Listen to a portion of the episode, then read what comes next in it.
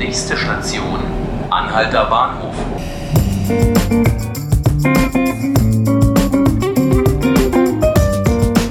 Hallo liebe Zuhörerinnen und Zuhörer, mein Name ist Nanke Garrels und Sie hören 5 Minuten Berlin, den Podcast des Tagesspiegels. Einen Tag ist es alt, 1,5 Millionen Wohnungen soll es betreffen und 2 Milliarden Euro Erleichterungen für Mieter bringen, das neue Mietendeckelgesetz. Aber was genau bedeutet dieses Gesetz nicht nur für Mieterinnen und Mieter, sondern auch für die Wohnungsbauwirtschaft dieser Stadt, für die Vermieter, die Vermieterinnen, die ja in Berlin häufig Einzelpersonen sind, die vielleicht Wohnungen als Altersvorsorge gekauft haben. Und wie umsetzbar, wie realistisch sind die Vorhaben, sind die Ziele, die das Mietendeckelgesetz erreichen möchte. Dazu habe ich heute unseren landespolitischen Korrespondenten Ulrich Zawadka-Gerlach im Studio. Das neue Mietendeckelgesetz besteht ja hauptsächlich aus zwei Elementen. Magst du uns die mal erklären? Ja, das eine äh, Element ist ganz einfach zu erklären. Es handelt sich um ein fünfjähriges Mietenmoratorium, also ein Mietenstopp. Das heißt, die Miete, die die Vermieter bis zum 18. Juni dieses Jahres äh, bekommen haben, dürfen nicht weiter erhöht werden. Das heißt, es bleibt dort bei den Mieten, die werden eingefroren. So kann man das sagen. Das kann auch jeder verstehen. Der muss nur gucken äh, auf seine Mietabrechnung und dann weiß jeder Mieter, was er weiterhin zu zahlen hat. Dann kommt das äh, zweite Element, das deutlich komplizierter ist, das aber erst neun Monate nach Inkrafttreten des neuen Mietengesetzes gilt, nämlich eine Mietobergrenze. Dafür gibt es eine schicke Tabelle, die sich nach dem Alter und der Ausstattung der Wohnung richtet, aber auch nach der Lage, einfache, mittlere, gute Lagen. Ähm, die gab es bisher auch schon. Die sind definiert in den sogenannten Berliner Mietspiegel.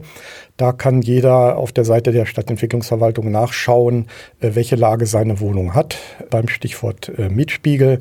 Das kennt man also schon. So, und dann geht die Rechnerei los. Wenn eine Miete 20 Prozent über der Obergrenze in der Tabelle liegt. Und dann noch der Abschlag für schlechte und mittlere Lagen berücksichtigt wird oder ein Zuschlag für gute Lagen, wenn dann die reale Miete über diesem Tabellenwert liegt, kann sie zurückgeführt werden auf diese 120 Prozent. Vielleicht nochmal zurück zu dem Zeitplan. Ähm, du sagst neun Monate äh, nach Inkrafttreten des Gesetzes. Wir haben jetzt ja schon so eine grobe Zeitlinie. Wir hatten das Eckpunktepapier im Juni. Es kann sich, glaube ich, jeder daran erinnern, was für eine Schockwelle durch die Stadt ging, wie dann eilig noch Bescheide geschrieben wurden von Vermietern. Jetzt haben wir das Gesetz. Das tritt aber wann in Kraft? Ja, wir haben jetzt einen Gesetzentwurf des Senats. Dieser Gesetzentwurf wandert jetzt erstmal zum Rat der Bürgermeister, der Vertretung der Bezirke. Die dürfen dazu Stellung nehmen. Das werden sie sicher auch kritisch tun. Anschließend wandert das, Gesetz zurück in den Senat, wird dort endgültig beschlossen als Entwurf, geht in das Abgeordnetenhaus und das Abgeordnetenhaus berät darüber. Und ich wage mal die Prognose, dass das nicht mehr vor Weihnachten geschieht, sondern Anfang des Jahres, äh, so dass wir damit rechnen können, dass das Gesetz vom Landesparlament in Berlin im Februar oder März dann verabschiedet wird. Dann kommt es ins Amtsblatt und ist ab da gültig. Gut, das bedeutet jetzt Marschroute für Vermieter, für Mieter, für Bauunternehmer. Noch muss man nicht auf diesen Rechner gehen, sich ausrechnen, wie viel der Vermieter vielleicht drüber ist mit seiner Miete und darf sich freuen, sondern das wird dann eben Ende 2020 wahrscheinlich passieren. Ja, soweit es die Mietobergrenzen betrifft. Also der Mietenstopp, der gilt, sobald das Gesetz in Kraft ist, also seit dem frühen Frühjahr, März vielleicht. Und äh, dann muss kein Mieter in der Stadt mehr Miete bezahlen als bisher. Aber neun Monate später, also gegen Ende nächsten Jahres, gelten dann diese Mietobergrenzen. Bis dahin wird hoffentlich die Senatsverwaltung für Stadtentwicklung so einen schönen Rechner auch auf ihre Seite eingestellt haben, wie es ihn jetzt schon für den Berliner Mietspiegel gibt. Da muss man nur seine Adresse eingeben und äh, dann noch ein, zwei Daten dazu und dann bekommt man ausgespuckt, was die Mietspiegelgrenzen sind oder jetzt dann, äh, was die tatsächlich landesgesetzlich festgelegte Höchstmiete ist. Das wäre wunderbar, weil ich glaube nicht, dass im Moment irgendjemand in der Lage ist, sich durch diese Tabellen durchzuarbeiten. Soweit die möglichen Konsequenzen, muss man ja sagen, für die Mieter. Wie sieht es denn für die Vermieter aus? Und falls das alles so kommt, wie es geplant ist, welche Folgen hat das für die Berliner Verwaltung? Ja, die Vermieter sind jetzt natürlich auch erstmal in einem äh, sehr unsicheren Zustand, weil wie sollen sie sich verhalten? Man hört von den einen Vermietern, dass sie sagen, trotzdem werden wir Mieterhöhungen äh, geltend machen gegenüber unseren Mietern wie bisher auch. Wir ignorieren in Anführungsstrichen jetzt erst einmal das Gesetz und gucken mal, was vor Gericht dabei rauskommt. Vielleicht behalten wir hinterher recht und dann wären wir ja blöd, wenn wir jetzt diese Mieten schon vorab im Voraus einen Gehorsam einfrieren. Vielleicht gibt es auch Vermieter, die sind vorsichtiger und sagen, okay, ich halte mich erstmal an den Mietenstopp. Ganz sicher kann man davon ausgehen, dass äh, Vermieter, seien es nun ganz große oder vielleicht auch äh, diese kleinen privaten Vermieter, die vielleicht einen Altbau haben in der Stadt und vermieten, auch für ihre Altersversorgung, dass die in jedem Fall vor Gericht ziehen werden. Dann ist die spannende Frage, was vor Gericht dann herauskommt.